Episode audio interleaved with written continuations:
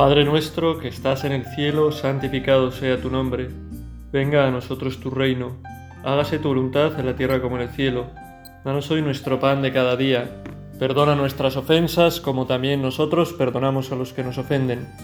No nos dejes caer en la tentación y líbranos del mal. Amén. En el siglo IV antes de Cristo nos encontramos con muchos personajes interesantes. En concreto en Grecia nos encontramos con filósofos muy interesantes.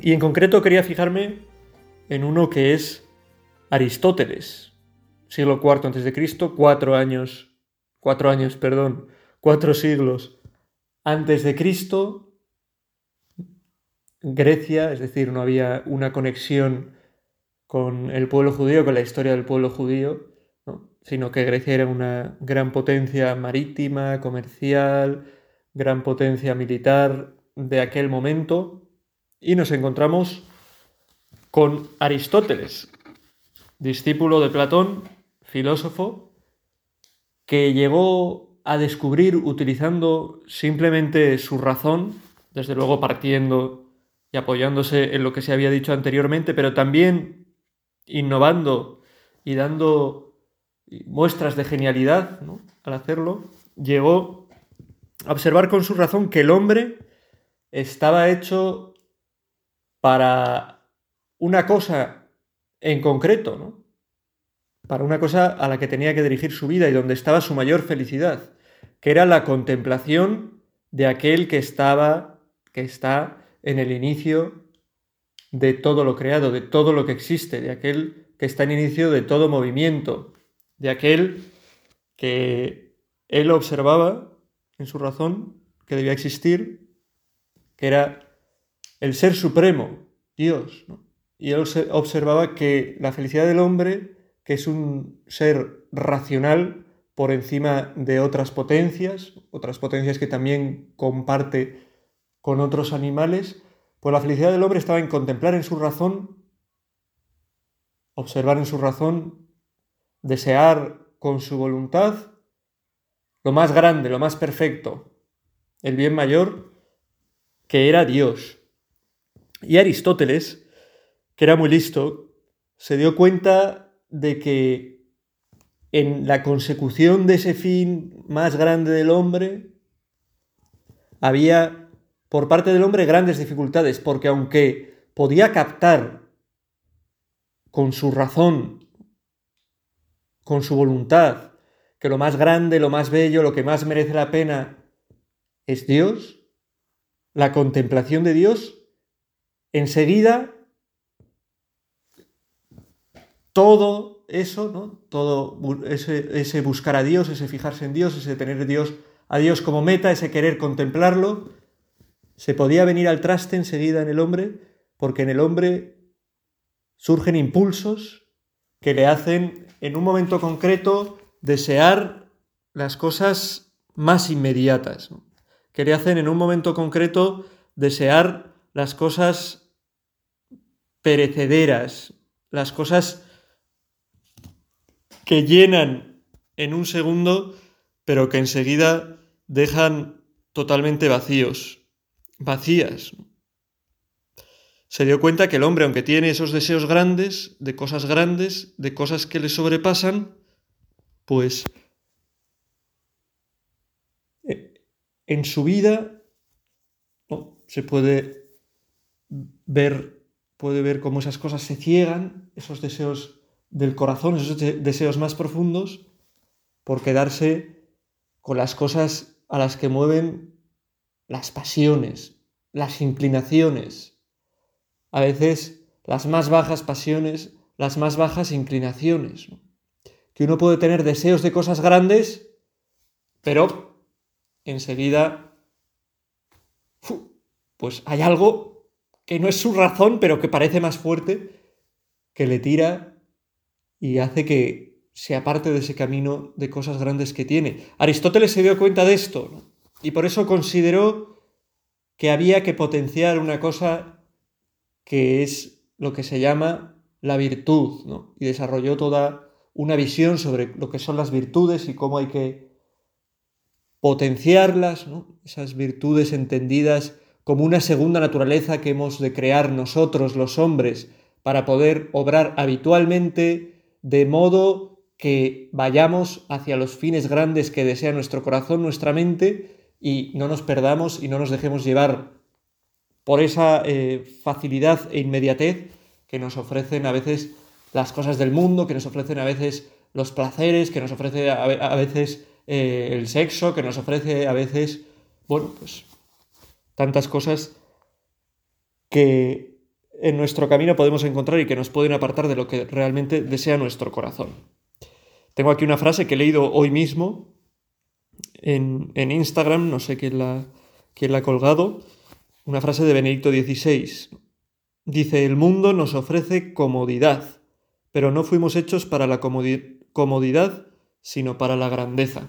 Pues esto refleja un poco esto que, esto que vio, en lo que se fijó Aristóteles, mucho, antes, mucho antes de Cristo, y es que, eh, que el mundo nos ofrece comodidad, y que a veces lo más cómodo es dejarse llevar por lo que nos ofrece el mundo. Lo más cómodo, lo que inmediatamente eh, nos da a gustar más rápidamente, pues, de un placer, de un sentirnos a gusto, de un... Pero no estamos hechos para eso, sino para la grandeza. Y en nuestro camino hacia la grandeza, que tenemos que descubrir primero con nuestra razón, pero buscarla también con nuestro corazón, con nuestra vida, en nuestro camino hacia la grandeza puede surgir rápidamente el freno el freno de quedarnos en las cosas de la tierra, en las cosas que nos pide el cuerpo, en las cosas que nos pide, pues eso, nuestros deseos y nuestras pasiones. Vamos a hablar y vamos a poner delante del Señor una virtud muy importante, que es la virtud de la castidad. Es esa virtud que nos ayuda a frenar algo que nos sale natural a los hombres, que es la lujuria, que es ese deseo pues de satisfacer nuestros apetitos sexuales de una manera pues rápida, placentera y sin, sin utilizar la cabeza y sin darnos cuenta de que en nuestra vida todo está conectado, ¿no? Que no somos por un lado nuestro cuerpo, por un lado nuestra genitalidad, por un lado nuestra razón, por un lado nuestra alma, por un lado no, somos personas en las que todo se da unido. Y si todo eso que se da unido no lo ponemos al servicio de buscar ese bien mayor para el que estamos hechos, esa contemplación de Dios, esa grandeza que nuestro corazón desea y que deseamos todos en el fondo, no lo podremos alcanzar. Por eso necesitamos la castidad, que es esa virtud que ayuda a integrar todas las facultades del hombre para que el hombre pueda conseguir con todo su ser sin desviarse de su camino o si se desvía volviendo otra vez al camino, llegar a aquello para lo que ha sido hecho, aquello que es lo que máximamente hace feliz al hombre, ¿no? Ese contemplar a Dios, ese gustar a Dios, ese poder ver a Dios. Bienaventurados los limpios de corazón porque ellos verán a Dios. Necesitamos vivir con esa limpieza de corazón de la que estamos meditando, ¿no? Y que nos da la castidad para poder llegar a alcanzar aquello para lo que estamos hechos y que es lo que puede colmar los deseos más profundos de nuestro corazón. Poder contemplar a Dios. Y para eso vamos a profundizar y a pedir en este rato de oración al Señor que nos conceda la virtud de la castidad.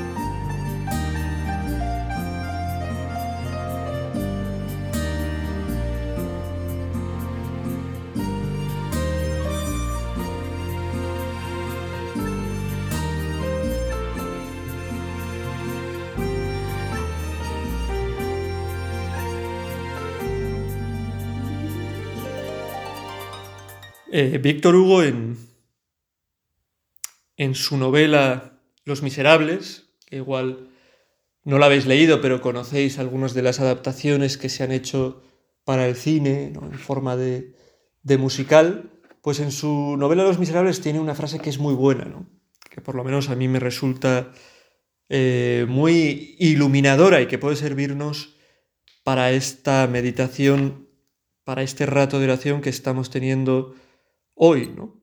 Esa frase dice algo así como que el amor es la reducción del universo en un ser y la profundización en ese ser hasta contemplar a Dios, ¿no? Eso es el amor. Es una definición, pues que igual así, a primera vista, no hemos entendido muy bien, pero, pero en la que vamos a profundizar, ¿no? Fijaos, el hombre está hecho para Dios. Dios es amor.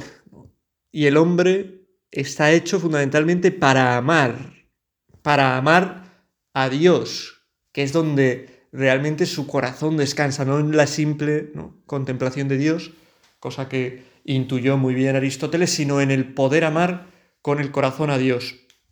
Y el hombre, con ese corazón con el que tiene que amar con todo su ser a Dios, es con el mismo corazón con el que tiene que amar a las personas es con el mismo corazón con el que tiene que, que vivir su día a día. Es un corazón que es único, que no tiene parcelas. No, esta parte del corazón para amar a Dios, esta parte del corazón para amar a esta mujer o a este hombre, esta parte para amar a este otro, esta parte para amar a mis padres. No, el corazón es uno, indiviso. El amor es uno, indiviso. Amamos a nuestro esposo, a nuestra esposa, a nuestros padres, a nuestros hijos, en ese único amor que tiene que tener como cúspide el amor a Dios. Para poder vivir bien este amor y poder entregarnos de verdad al amor, tenemos que cuidar el amor. Y no cuidamos el amor cuando no cuidamos nuestro corazón. Y no cuidamos nuestro corazón cuando lo entregamos a aventuras que no son el verdadero amor, en, la que nos vamos a dejar, en las que vamos dejando parte de nuestro corazón. La virtud de la castidad puede verse a veces como algo muy negativo. La Iglesia pues quiere prohibir las cosas que dan gusto, las cosas que dan placer, las cosas que, bueno, pues parece que salen naturales al hombre, pues sí, pues mm, al hombre mirar a las mujeres, las mujeres mirar al hombre, los deseos sexuales y darles cauce, llevarlo a cabo. Parece que la Iglesia dice, eso eh, que le divierte al hombre está prohibido. ¿Por qué? Pues porque Dios es así y lo prohíbe, porque le gusta fastidiar a los hombres. Y no es verdad. Con la castidad se pretende algo muy distinto, que es preservar el corazón del hombre para que pueda de verdad amar, vivir amando y ser amado de verdad. Eso es lo que busca la castidad, ¿no? Huir de pequeñas aventuras en las que nos dejamos parte de nuestro corazón, pero no estamos realmente, ¿no? viviendo una entrega, un amor verdadero, que nos impiden esa entrega y ese amor verdadero. Hemos comenzado esta segunda sección citando estas palabras de, de que dice un personaje que dice un personaje de, de Los Miserables de Víctor Hugo. ¿no? El amor es la reducción del universo en un ser y la profundización en ese ser hasta llegar a Dios. Estamos hablando del amor humano, ¿no? La castidad es una ayuda esencial para poder vivir bien el amor humano. Ese amor de entrega, ese amor que busca dar la vida por otro. Es fundamental para poder vivir el matrimonio. Sin la castidad, sin ese tener un corazón grande que ame, que no se entregue en pequeñas aventuras, que busque la entrega de verdad, que no busque simplemente lo que sus pasiones le dicen en cada momento, ¿no? Si uno se deja llevar, va constantemente de flor en flor. Pues ahora me gusta esta, ahora me gusta este, ahora me gusta aquello, ahora tal. Pero dejarse llevar en el amor no es bueno, ¿no? En el amor lo bueno es luchar por amar más. Eso es lo que hace Dios. Amar cada vez más. Amar a la gente por lo que es. Amar a la gente buscando su bien y no su propia satisfacción. Y es a lo que tenemos que llegar nosotros en el amor. Y si no cuidamos el amor, si nos entregamos antes de tiempo, si nos entregamos en pequeñas aventuras que no tienen visos de ser una entrega de verdad, del corazón, de compromiso para toda la vida, con una apertura incluso a trascender las dos personas creando una nueva criatura, un nuevo ser humano, si nos entregamos fuera de las de los cauces del amor verdadero, que es un amor de entrega, que es un amor que busca el bien, que es un amor que es fiel. Así es el amor de Dios, ¿eh? Si nos entregamos así, perdemos nuestra capacidad de entregarnos, de amar de verdad, de recibir amor verdadero, perdemos nuestra capacidad de llegar a Dios, amar a Dios con nuestro corazón. La reducción del universo en un ser cuando uno ama es como si redujese todo el universo, todo lo que existe, en un ser, en una única persona, en la persona amada. Estamos hablando del amor humano. La reducción del universo en un ser. Y la profundización en ese ser. Y a través de ese ser en el que vemos todo, para el que tenemos, eh, solo tenemos ojos para ese ser, a través de ese ser llegamos a Dios. Por eso el matrimonio es una verdadera vocación, porque es un camino que de verdad al esposo, a la esposa, el uno a través del otro, le ayuda a llegar a lo que es, lo que en el fondo los hombres buscamos de verdad, ¿no? A Dios, y poder amarle y contemplarle de verdad. Pues tenemos que, que luchar por este amor grande, ¿no? La sociedad hoy en día parece que se ha olvidado de este amor en mayúsculas. Y muchas veces en defender este amor, que es defender también de verdad el sexo, se ha quedado solo a la iglesia. Defender el sexo de verdad, digo, porque el sexo es una cosa sublime. Es la muestra de amor eh, física más grande que puede existir. La entrega, la unión incluso de los cuerpos entre un hombre y una mujer que se aman, que quieren entregarse, pero si no se vive con esta dimensión de entrega, de fidelidad, de apertura al más allá, con esta dimensión de buscar el bien del otro, con esta dimensión de ser cauce por el que el otro pueda llegar a alcanzar la plenitud del amor que se alcanza en Dios. Entonces, el sexo se convierte en algo burdo. Lo más sublime se puede convertir, si se utiliza mal, si se utiliza mal, pues en algo sucio, en algo que no llena el corazón, sino todo lo contrario, que deja vacío el corazón, en algo que no facilita el amar a otra persona, sino todo lo contrario, facilita el utilizar a otra persona. Y por eso hay que tener gran cuidado, ¿no? Gran cuidado para vivir esta virtud tan importante que es la castidad, que no es una virtud fácil, no es una virtud fácil, es muy fácil caer en cuestiones de lujuria, en cuestiones de impureza, en cuestiones... Es muy fácil porque lo tenemos pues muy fácil, y más en día hoy, donde a través de la televisión, de internet, de... podemos desviarnos constantemente de tener un corazón limpio, un corazón que busque amar, ¿no? Para buscar nuestro egoísta placer, simplemente pasar un momento bueno, ¿no? Y es muy fácil porque en la vida a veces hay complicaciones, porque en la vida cuando uno se propone grandes metas, a veces pues uno choca, tiene dificultades y es muy fácil eh, compensar esas dificultades, pues voy a darme este pequeño placer. Sé que luego me deja vacío, pero por lo menos voy a tener un momento de, compensación de, esta frustración que tengo, de esta dificultad que tengo, de este problema que tengo. Y, por eso es fácil, muy fácil caer, ¿no? No es la virtud más importante la de la castidad, pero es una virtud que hay que cuidar para poder alcanzar y poder vivir otras virtudes más grandes, ¿no? La virtud de la justicia, la virtud de la humildad, la virtud de, la generosidad, son todo virtudes en las que de fondo tiene que haber este corazón puro, esta búsqueda de amar de verdad, esta búsqueda de no dejar que el corazón se frene en pequeñas aventuras, sino que tenga un amor de verdad, de entrega, un amor del que es capaz de planificar y de llenar al hombre.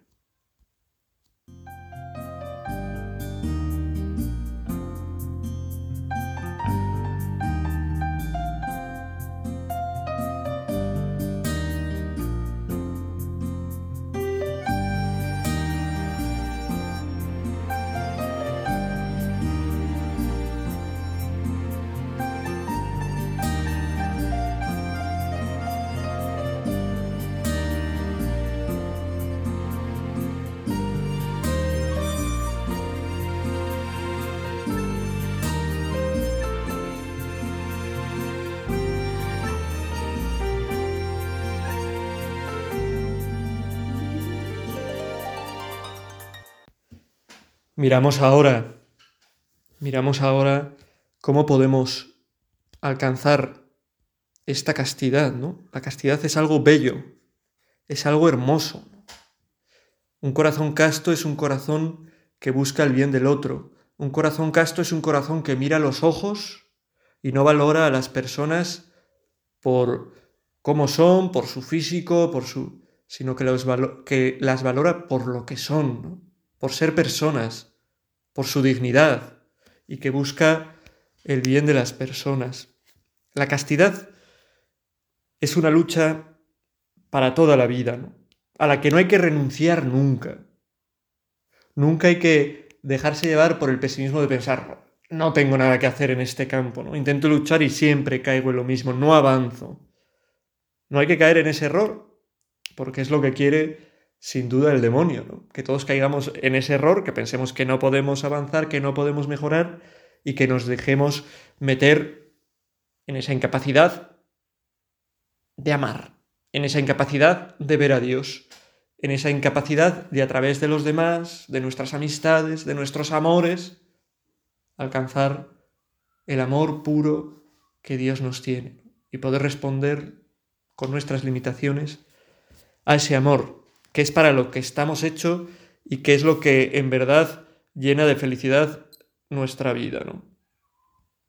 Pensaba que efectivamente esta virtud de la, de la castidad es una virtud que tenemos que, que pedir mucho, que pedir mucho.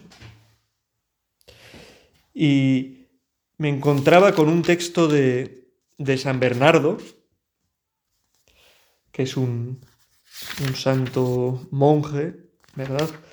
Que dice así, a la impureza debemos poner el remedio de la oración. Como los ojos de los siervos están pendientes de las manos de sus señores, así debemos mirar al Señor Dios nuestro, hasta que tenga piedad de nosotros. Solo Él es purísimo y solo Él puede limpiar a quien ha sido concebido en pecado. Además, contra nuestros pecados instituyó el remedio de la confesión, pues este sacramento todo lo lava. Qué importante, ¿no? Para esta lucha contra la impureza, la oración. Y con cuánta frecuencia cuando caemos en impureza nos olvidamos de la oración, ¿no? Como que nos da pereza o nos da vergüenza, decimos, ¿cómo voy a acercarme a Dios ahora después de lo que he hecho, ¿no?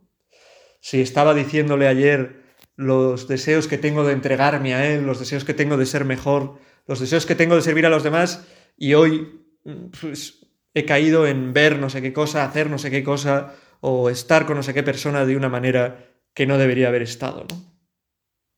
Pues hay que huir de eso, porque esa es la estrategia del demonio, ¿no? Y rápidamente, aunque caigamos en impureza, alzar nuestros ojos a Dios y decirle, tú nos conoces, Señor, tú sabes que somos frágiles, pero también conoces que en el fondo tenemos ese deseo de servirte, de estar cerca de ti, de hacer las cosas bien. Por favor, ayúdanos, ayúdame, perdóname. Y como dice también este texto, junto con la oración, el sacramento de la penitencia. Saber levantar nuestros ojos, nuestra mirada a Dios que nos conoce, que no se asusta de que a veces somos pues aquello que que recoge en la carta a los romanos, si no me equivoco. Sí, eh, San Pablo. Sé, lo sé, pues sé que lo bueno no habita en mí, es decir, en mi carne. En efecto, querer está a mi alcance, pero hacer lo bueno no. Pues no hago lo bueno que deseo, sino que obro lo malo que no deseo. Esta frase famosa de San Pablo y que experimentamos todos. Dios sabe que nos pasa esto. Dios sabe que tenemos deseos de cosas grandes, deseos de amar, deseos de contemplarles, contemplarle, deseos de hacer el bien, pero que a la hora de la verdad no podemos. No podemos por nosotros mismos, porque surgen las pasiones, surgen nuestras inclinaciones, surgen dificultades,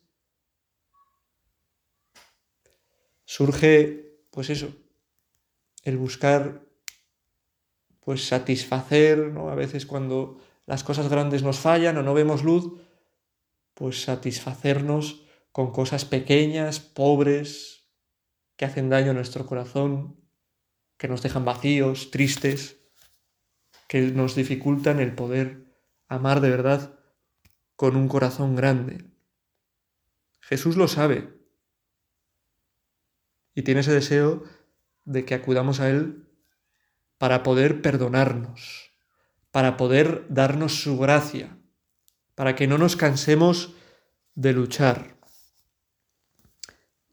En una encíclica dice Pablo VI que la castidad no se adquiere de una vez para siempre, sino que es el resultado de una laboriosa conquista y de una afirmación cotidiana. Por eso no hay que desesperar en la lucha por la castidad, no hay que desesperar en la lucha por la castidad, porque es una lucha cotidiana, de un día, de otro, de pedirle un, pedirle un día, pedirle otro, caer un día, levantarse al otro, de ver cómo si confiamos en el Señor nuestro corazón se va llenando más de deseos, de cosas grandes, de deseos, por ejemplo, si uno tiene esa vocación de entregarse a Dios con un corazón más limpio, más puro, para poder también entregarse a los demás con todo el corazón, buscando el bien de los demás y no buscando aquello que nos atrae los demás o aquellas cosas pues que nos llenan momentáneamente de los demás.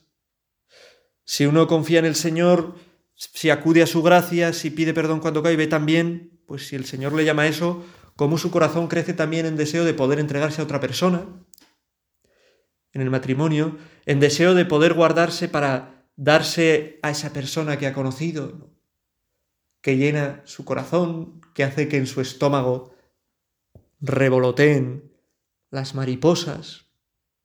La castidad es una virtud que nos habla del amor, por eso es tan importante, porque estamos hechos para amar, para ser amados, y no podemos cansarnos en buscar en el amor la cima más alta, el amor más grande, un amor como el que eh, en su carta a los Corintios también recoge San Pablo, ¿no? Ese amor que no lleva cuenta del mal, ese amor que no se enfada, que sabe perdonar, ese amor que busca el bien del otro. No tengo ahora delante el texto, pero lo conoceréis si habéis, acudido a alguna boda. El amor es tal, el amor, el amor, ¿no? Perales incluso lo canta en una canción también, si queréis podéis buscarla, ¿no? Y escucharlo, el amor es algo muy grande y como todas las cosas grandes, hay que seguir un camino muchas veces estrecho, difícil, con muchas renuncias, con muchas caídas, con muchos volver a levantarse, con mucho confiar en el Señor para poder alcanzarlo. Y ese camino es la castidad, que es el camino del que quiere contemplar de verdad a Dios y así saciar los deseos más profundos de su corazón. Y es un camino que pasa por proponérselo un día y al siguiente y al otro, y aunque caigamos, no desfallecer. Y es un camino que pasa de un modo especial por pedírselo al Señor. Por no cansarnos de pedirle al Señor la castidad, de pedirle la pureza, de pedirle que limpie nuestro corazón, que lo transforme, que nos dé un corazón con deseos de amar de verdad, que nos dé un corazón con deseos de entregarse de verdad, que nos dé un corazón que huya de lo que si lo pensamos con frialdad nos parece, pues eso, sucio, nos parece que nos vacía, nos parece que nos impide de verdad vivir con alegría, que es la impureza, la pornografía, el vivir el sexo fuera, pues eso, de la entrega de verdad, del amor de verdad, de la fidelidad, de la apertura, al vivir el sexo como plastificado, ¿no? Un sexo que es un juego, un sexo que es un juguete, un sexo que no nos está hablando de lo que quiere nuestro corazón, que no nos está hablando de amar muchas veces, sino que nos está hablando de simplemente de saciar un apetito egoísta que tenemos para nosotros, para darnos un placer nosotros en un momento concreto. Acudamos al Señor, ¿no? La amistad de Cristo, el vivir unidos a Cristo, con su presencia, con esa vida de oración, sabiendo que Él nos perdona, que nos conoce, que camina con nosotros de la mano, es la mayor ayuda para esta lucha por la castidad. La amistad de Cristo, que es fuente de gracia y que de un modo especial crece en nosotros a través de los sacramentos, a través de la Eucaristía, a través de la confesión. Vamos a acudir al acabar esta meditación a la Santísima Virgen. La Santísima Virgen de la que el cura de Ars dice en un sermón sobre la castidad, sobre la pureza. Debemos profesar una ferviente devoción a la Santísima Virgen, si queremos conservar esta hermosa virtud, de lo cual no nos ha de caber duda alguna. Si consideramos que ella es la reina, el modelo y la patrona de las vírgenes. San Ambrosio llama a la Santísima Virgen Señora de la Castidad. San Epifanio la llama Princesa de la Castidad y San Gregorio Reina de la Castidad. Y San José María nos dice también, en camino, la Virgen Santa María, Madre del Amor Hermoso, aquietará tu corazón cuando te haga sentir que es de carne, si acudes a ella con confianza.